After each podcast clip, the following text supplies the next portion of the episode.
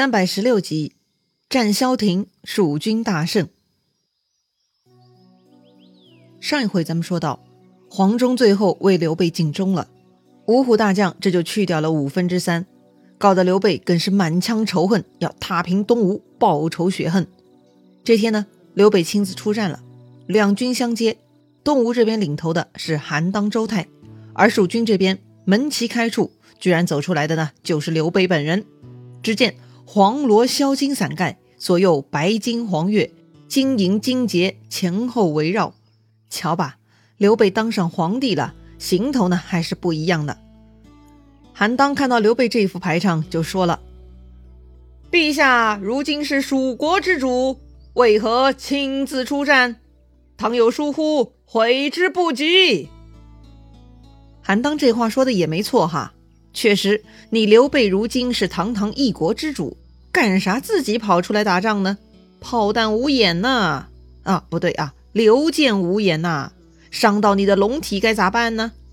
当然了，这是表层意思，深层来说嘛，韩当就是在说刘备哈，这种仗就不该打。所以呢，刘备听了很愤怒，直接开骂：“汝等无狗，伤朕手足，朕誓不与你等共立于天地之间。”刘备骂韩当啊，是东吴的狗，哎，狗这种动物真的很冤枉哈，他到底是得罪谁了呢？就被莫名其妙成了骂人的词儿，什么走狗啊、狗腿子之类的哈。刘备说了，你们这帮东吴狗贼，伤害了我的手足兄弟，老子发誓跟你们不共戴天。看刘备杀气腾腾，韩当呢也不多说了，回头就问身后众人谁敢出战。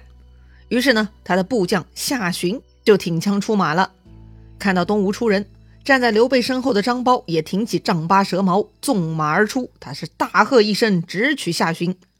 张苞虽然年轻，但继承了老爸张飞的大嗓门他呢，大喝一声，有如巨雷呀，一下子震撼了对面的夏寻。夏寻呢，居然不战自溃哈，他也不等跟张苞交手，夏寻就想跑路了。当时东吴阵中另一个人看到夏寻这种窝囊举动呢，很不爽，他就直接挥刀纵马冲入阵中为夏寻助战。这个胆儿肥的呢，就是周泰的弟弟，名叫周平。见东吴上场两个人，蜀军这边自然也不能吃亏的，所以关兴二话不说，跃马提刀也来迎战。这样嘛，二对二就可以打起来了。话说这个夏寻啊，还真的是没用哈。虽然周平冲上来帮腔了，但夏寻呢还是没有立稳脚跟。他居然呢被张苞一矛刺中，直接头朝下从马背上翻落于地。周平没想到夏寻这么快就被杀死了，心中一惊啊，手里的动作呢就慢了半拍。哎，就这半拍，关兴抓住了机会，一刀下去就把周平也给砍死了。张苞、关兴简直珠联璧合呀！他们杀掉了夏寻、周平，也不回营，直接冲向东吴阵中，直取韩当、周泰。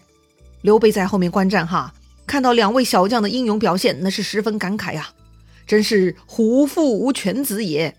于是呢，刘备御鞭一指，招呼蜀兵一起掩杀过去。那八路军啊，势如泉涌，杀得那东吴军尸横遍野，血流成河，是溃不成军啊。话说当时东吴的甘宁是带病出征的，他平日呢在船中养病，这会儿听说韩当、周泰被杀败了，甘宁赶紧下船上马，准备去援助韩当他们。但是半路上他居然遇到了一彪番兵，这些人呢都是披头散发、赤着脚不穿鞋的，他们用弓弩长枪，还用奇特的盾牌和刀斧，武器呢都十分怪异。领头之人呢正是番王沙摩柯。这个人呐，生得很奇怪，是紫红色的脸，绿色的眼睛，还特别的突出哈，也就是爆眼珠子。这位大佬的武器呢更奇怪，是个铁吉利骨朵。铁吉利骨朵啊，咱们来解释一下，其实呢，这是一种长柄锤的变种，一端是长柄，另一端呢不是普通的锤子，而是像吉利一样长满铁刺的铁球哈。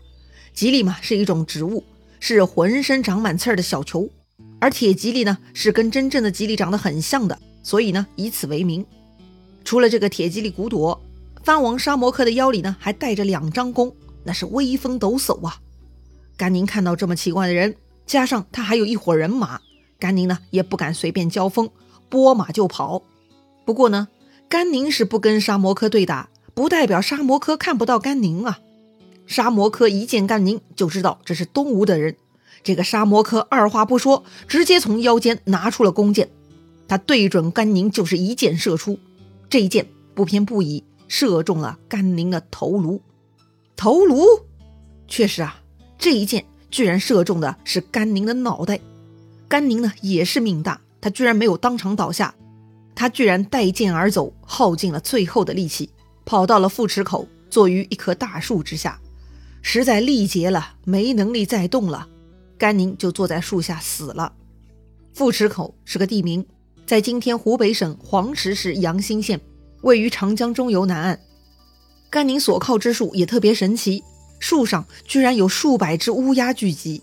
一般来说，乌鸦呢是吃腐肉的动物，但是这棵树上的乌鸦不同，它们不但不吃甘宁的尸体，还围绕着甘宁的尸体飞舞，似乎呢是在保护他的尸体不受破坏。这个景象啊，十分壮观。孙权听说甘宁被藩王沙摩柯射中头颅，最终死在一棵树下，十分哀痛，下令厚葬甘宁。还给甘宁立庙祭祀，在古代啊，配享祭祀的大臣可不多，那都是为了帝王立下大功的卓越功臣才有的待遇啊。甘宁嘛，本来只是江上水贼，投奔东吴的途中被皇祖挽留，但皇祖呢，并没有善待甘宁，所以最终甘宁还是投奔了孙权，为孙权立下过很多大功，曾经百人队伍偷袭曹营，成就甘宁劫寨高手的称号哈。他死后呢，连乌鸦都出来保护他。东吴人民也很爱戴他，死后甘宁还能享受香火。话说刘备大军趁势追杀，夺下了萧亭，东吴军呢都吓得四散逃走了。看战场上敌人都跑得差不多了，刘备下令收兵。不过呢，又跟之前一样哈，所有人都回来了，就差一个关心。关心这回去哪儿了呢？刘备啊，让张苞赶紧带人去找。看来关心啊是个不安守本分的呀，他总是不遵守指令哈。那么他这回跑哪儿去了呢？不过这次情况呢也算是有些特殊。当时关兴跟随大军杀入东吴阵中，居然呢遇到了潘璋。潘璋啊，就是老关家的仇敌呀。所谓仇人相见，分外眼红。所以关兴看到潘璋呢，就不管不顾追杀上去了。潘璋见到关兴，吓得赶紧奔逃，逃到了山谷之中，就无影无踪了。关兴寻思哈，估计潘璋就躲在山里，于是呢，他就在山中寻觅。可是茫茫大山，去哪儿找一个人呢？太难了。当时嘛，天色已晚，关兴啊也就迷路了。他也找不到回寨的路，只能趁着星月之光，摸索着在山间寻找。大概到了二更的时候，也就是晚上九十点钟左右，关兴在山中见到了一户山庄。于是关兴来到庄前，下马叩门。主人家已经睡了，听到敲门声，就有一个老者出来答话了。这么晚了，是谁呀？关兴说：“呀，我是战将，迷路到了此地，求一饭充饥。”老人呢倒是挺友善的，听关兴这么说，就把关兴带到自家堂上。老人家的堂上呢还点着蜡烛，烛光下，关心赫然看到中堂上居然挂着关公的神像。关心没想到在此见到父亲的画像，立刻是大败而哭啊！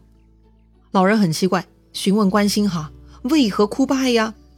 关心说呀，这是我父亲啊。听说关心是关公的儿子，老人是立刻下拜呀。关心问老人，你为何供奉我父亲呢？老人回答说哈，此地众人都供奉关公，关公在世之时，咱们家家户户都供奉，更何况如今他已经成仙了呢？老夫啊，只希望蜀兵早早过来报仇。如今将军到此，百姓有福了。于是呢，老人立刻取来酒食，好好招待了关兴，还帮他谢鞍喂马。这边关兴吃喝还没结束呢，已经过了三更了。忽然又听到外面有人敲门，老人呢又出去问话。这回来的是谁呢？哎，这个人呐，居然就是关心在寻找的潘璋。潘璋啊，也没地儿去，他也到此地来投宿了。潘璋走入草堂。关心见到了潘璋，立刻暗箭大喝：“歹贼休走！”潘璋没想到哈，躲了这么久，居然在此处遇到关心。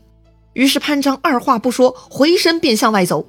但是奇怪的事情又发生了，潘璋正想出门，但是门外呢，居然站着一个人。他面如重枣，丹凤眼，卧蚕眉，飘三缕美髯，身穿绿袍金铠，手按佩剑，正向屋子里头走进来呢。啊！关公险胜了！潘璋大叫一声，瞬间魂飞魄散。潘璋呢，又想转身，但这回啊，他没机会了。关兴已经从后面跟上来了，他手起剑落，潘璋的脑袋呢就被斩落于地。关兴上前剖开了潘璋，取出他的心肝，拿到关公神像前祭祀。正好，自从关公去世，潘璋是一直拿着关公的青龙大刀的。此刻在山中农家，关兴杀掉了潘璋，取回父亲的青龙偃月刀，并且割下潘璋的首级，拴在马脖子下面。当下呢，关兴辞别老人，骑着潘璋的马就往自己大本营方向去了。那个神奇的老人呢，就将潘璋的尸体拖出去给火化了。不得不说哈。这段故事特别神奇，在关公的粉丝家中，关公贤圣，帮助关兴手刃仇人，取回了关公的大刀，也算是报得大仇了。特别此地百姓都十分爱戴关公，可见关公是真正爱民的。荆州到了东吴的治理之下，地方官的任命嘛，估计也就是孙权随意安排的了，所以治理的不得人心了。哎呀，也不提了哈。话说关兴在回营的路上，居然呢遭遇了一彪东吴军马。哎呀，又是冤家路窄！这彪军马领头的呢，居然是潘璋的部将马忠。马忠看到关兴骑着自己老大的马，马脖子上还挂着潘璋的人头，关兴呢还拿走了青龙刀，马忠呢就勃然大怒哈，他立刻纵马过来取关兴。关兴见到马忠，知道这是害父仇人呐，关兴呢也是气冲牛斗啊！牛斗啊，是指二十八星宿中的牛宿和斗宿。泛指天空哈，气冲牛斗呢，就是指怒气冲天。所以关兴举着青龙偃月刀就往马中冲了上去。关兴是单刀匹马，而马中毕竟带着一彪队伍呢。这一仗的结果会如何呢？故事很紧张，下一回咱们接着聊。